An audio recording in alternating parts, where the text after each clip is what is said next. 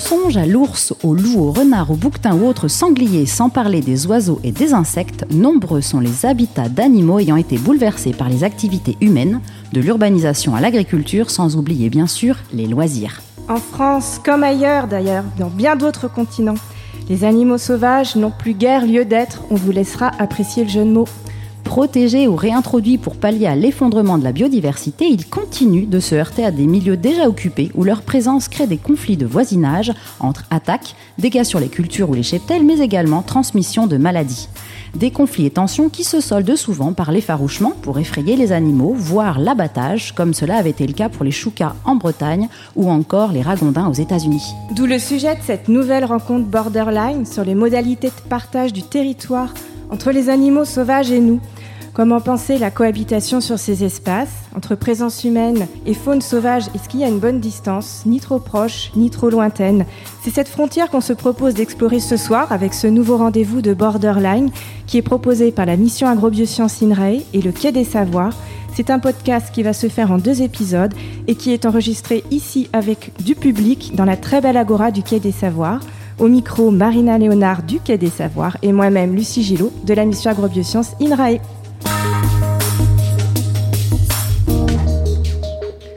Pour démarrer ce premier rendez-vous, nous avions besoin de planter un peu le décor, d'explorer les rapports que les êtres humains ont avec la vie sauvage et la manière dont ceux-ci ont évolué au fil du temps. Alors d'où l'intitulé de ce podcast, Humains et animaux sauvages, ce qui a mué. Le moins que l'on puisse dire, c'est qu'ils sont divers entre une sorte de fascination ou une profonde répulsion, voire aversion, ne serait-ce qu'envers certains insectes, notamment les moustiques, c'est le cas en ce moment. Pour en parler, nous accueillons Sergio Dalla Bernardina. Bonjour Sergio. Bonjour. Alors, vous êtes ethnologue à l'Université de Bretagne occidentale et membre de l'Institut interdisciplinaire d'anthropologie du contemporain. Vous avez signé plusieurs ouvrages. vous avez signé plusieurs ouvrages sur notre rapport à la nature ou à la faune sauvage en mettant un point d'honneur à en étudier la complexité, voire les paradoxes. Un fil qui unit tous vos travaux et transparaît dans vos ouvrages, dont le dernier en date, Langue de bois, l'appropriation de la nature entre remords et mauvaise foi, édité par le Muséum national d'histoire naturelle en 2020. Alors brièvement, Sergio, peut-on dire qu'au XXIe siècle, notre regard sur le sauvage a changé et en quoi? Merci. Alors, euh, je vous demande de considérer ce que je vais vous dire un peu comme... Euh, vous savez que j'ai une, manière de présenter les choses euh, parfois un peu caricaturale. Donc, il y a des guillemets souvent dans ce que je suis en train de dire. Et en plus, il y a le fait que, que c'est un discours qui va être un peu différent par rapport à ceux qui vont suivre. Euh, voilà, je fais un peu l'avocat du diable, si vous voulez, d'un certain point de vue, dans le sens que je vais intervenir, euh, je vais rappeler un discours. Aujourd'hui, ces discours sont, fragmentés, sont pluriels. Euh, le discours que je vais proposer est, un vieux discours, un discours qui vient de, vraiment de très très loin. Et c'est vrai qu'aujourd'hui, on assiste à cette prolifération des récits. alors, des récits qui, justement, ne racontent pas forcément la même histoire, est-ce que quand même le fond a changé profondément ou est-ce que peut-être il y a seulement des changements de surface? C'est une question que je lance comme ça en, démarrant. Alors, je, je, fais référence à la notion de nuisible.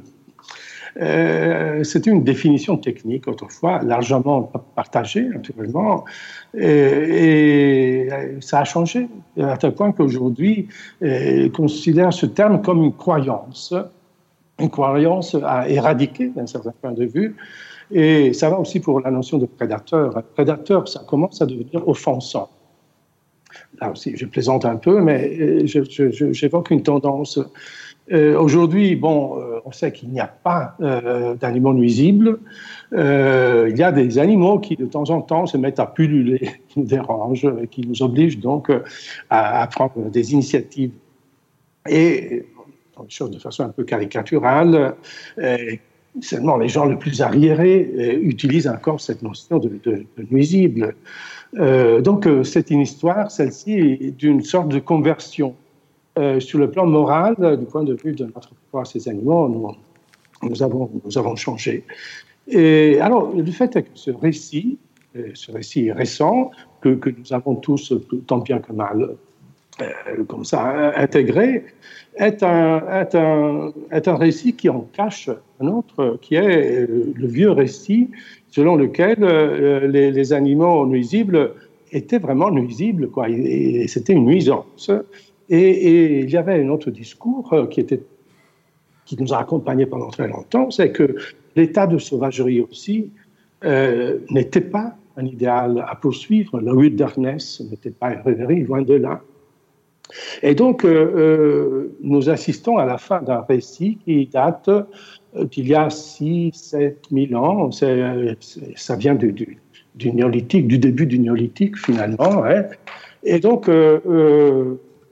voilà, à partir du néolithique, euh, à partir du moment où nous avons commencé à domestiquer euh, les, animaux et à cultiver les plantes, euh, comme nous le rappelle le célèbre historien et sociologue Norbert Elias, nous avons cherché, notre objectif, c'était de nous éloigner de l'état de sauvagerie. C'était notre rêve. On avait honte d'être sauvage et, notre objectif était de, domestiquer le monde. Et tout ce que faisait obstacle, rentrait dans des catégories, je généralise beaucoup, on pourra dire que ce n'est pas vrai, on, reviendra sur ça si vous voulez, euh, tout ce, qui faisait obstacle rentrait dans la catégorie de vermine, c'était de la vermine. donc, le, problème euh, posé par ces, par ces animaux qui faisaient irruption dans les champs du domestique était d'ordre pratique, naturellement. Hein. Il faut se souvenir que euh, dans des sociétés à bas niveau technologique, tout herbivore sauvage était un concurrent euh, des herbivores domestiques. En plus, les grives mangeaient les olives et les raisins, les pigeons ramiers mangeaient les glands et les châtaignes, les sangliers étaient l'antagoniste du cochon. Enfin, c'est, Et donc euh, là, je ne vais pas vous faire des exemples ethnographiques parce que sinon je je parlais de temps, mais c'est vrai que même dans le folklore, on retrouve après euh, des, échos de tout ça, et donc il y a tous ces récits euh, que, le folkloriste Sébillo appelle les, les, récits de création dualiste, où le bon Dieu crée un animal utile pour les humains, c'est-à-dire un animal domestique, et, le diable, euh, juste après, et, il a besoin de copier, il n'arrive pas, et donc d'un côté on a, je ne sais pas, le bouc, le bouc encore, qui est un personnage dans la tradition chrétienne assez suspect. Mais disons, les moutons d'un côté, et nous avons les, les chamois, justement, de l'autre. Nous avons le sanglier qui est diabolique, fait par le diable, alors que le cochon est fait par le bon Dieu. Et, donc, euh, bon,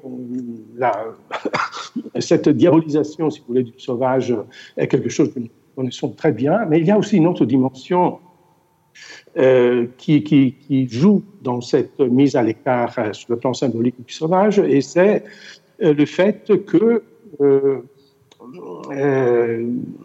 là, je, fais référence à une anthropologue célèbre qui est, citée à tort et à travers par, nous, les anthropologues, et c'est Mary Douglas, qui a fait une étude très importante sur la notion de pur et d'impur, sur la notion de, pureté, et nous explique que dans les sociétés dans lequel on a établi un certain type d'ordre du monde, euh, ce qui est considéré comme ça, comme impur, et ce qui rentre en collision, qui met du désordre là-dedans. Et donc, euh, dans des sociétés comme celle où l'opposition domestique sauvage existe, les animaux domestiques euh, sont, euh, les animaux sauvages sont perçus comme des entités qui contribuent à cette mise en désordre. Et donc, c'est quelque chose de perçu très négativement. Et j'arrêterai là cette présentation rapide historique en rappelant les travaux de certains historiens, comme par exemple Jean Trinquier, qui nous parle de la Rome ancienne. Et il nous dit à Rome, lorsqu'un loup rentrait dans la ville, c'est pas une chose banale il fallait appeler des techniciens, les fessiaux, qui faisaient des, pratiques rituelles de, quelque part, euh, il fallait désamorcer la puissance négative de cette entité qui, avait fait irruption, toujours pour cette raison de l'ordre qui devait être respecté, parce que les, bêtes sauvages devaient rester du côté du sauvage. Et je finirai par cette référence de, de Kay Thomas, qui a fait une étude très célèbre sur, euh, sur euh, la représentation du sentiment de la nature euh, à l'époque élisabéthaine. Et il nous rappelle que là aussi, à chaque fois qu'il y avait un animal, je ne sais pas, un pivert qui commence à, a frappé à la, porte d'une fenêtre, c'était considéré comme une éruption de ces bêtes, qui devaient rester à l'extérieur, qui étaient susceptibles donc de créer des conditions, euh, des, conditions dans ce microcosme, ça produisait aussi euh, des effets euh, du niveau de, du macrocosme, donc des calamités, des conséquences graves. Merci Sergio. Donc, si je vous entends bien, parce que c'est très dense et, assez érudit, euh, donc on, est sorti hein, de cette espèce de dualité entre le domestique et le sauvage et de cette forme de diabolisation du, sauvage. Et on entre aujourd'hui, en tout cas c'est ce qu'on entend dire un peu partout, euh, dans un nouveau rapport euh, à cette question du sauvage et de la faune sauvage. vous êtes parmi ceux qui euh, qui, qui, prônait l'idée qu'il faut euh, euh, penser autrement notre rapport avec cette faune sauvage, mais c'est ce que vous dites dans votre ouvrage Langage des bois, ça ne nous dédouane pas non plus d'interroger parfois la complexité de nos, de nos, propres perceptions et de notre propre regard. Si, vous, si on se prend aujourd'hui maintenant sur la période contemporaine, euh, actuelle. Euh, très brièvement, quel, paradoxe ou tension euh, identifiez-vous dans notre propre regard qu'on peut avoir aujourd'hui avec le sauvage? Ben, je, vais évoquer deux ou trois paradoxes qui sont tous liés à notre ambivalence. C'est une, ambivalence que nous avons du mal à, reconnaître et que nous projetons dans les sociétés primitives, si vous voulez. Alors, le premier, c'est euh, le, caractère spéciste de notre euh, attitude vis-à-vis euh, des, animaux domestiques, dans le sens que, comme vous le savez, il y a des gens qui sont bien placés pour, pour en parler, tous les ans, il y a une quinzaine de milliers d'herbivores de, qui sont tués par des grands prédateurs. Je dis 15 000, après c'est un peu plus, un peu moins. Mais si on fait une division extrêmement simple, on s'aperçoit que chaque loup tue à peu près 50 moutons. Alors, nous sommes à une époque, moutons, euh, encore les moutons, ils sont plus ignorants, on le sait, mais je plaisante naturellement, mais les vaches, les ânes, enfin, il y a plein d'animaux qui, qui nous impressionnent encore plus. Pourquoi? Parce que justement, euh, ce qu'on a découvert aujourd'hui, c'est tout, toute la rhétorique actuelle, porte sur le fait que les animaux ont une conscience, sont des personnes, c'est tout le discours anthropologique contemporain. Donc, d'un côté, nous savons que l'âne, le petit chien qui est tué par, le, par le prédateur, est une personne comme nous, et de l'autre côté, lorsqu'ils sont tués par les, grands prédateurs, ça nous paraît quelque chose de tout à fait acceptable. Ce qui est peut-être légitime, mais eh, ça, pose, problème quelque part. Euh, ça, c'est un aspect. Euh, l'autre aspect est celui de cette euh, forme de, vénération que nous avons aujourd'hui pour les animaux sauvages, justement, on est toujours en train de pister. Il y a ce rêve de, celui qui piste les animaux sauvages.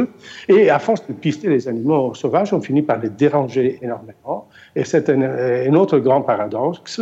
Et, donc, euh, voilà, c'est un aspect euh, que, tout le monde connaît naturellement, et je pense que vous allez largement euh, débattre autour de ça. Et je, donc, j'insère cette notion euh, qui est celle d'une sorte de éco-voyeurisme. Aujourd'hui, on a besoin, est, pour être comme il faut, il faut se rendre dans la nature, il faut aller voir, il faut connaître quelqu'un qui a rencontré un loup, qui a rencontré l'ours.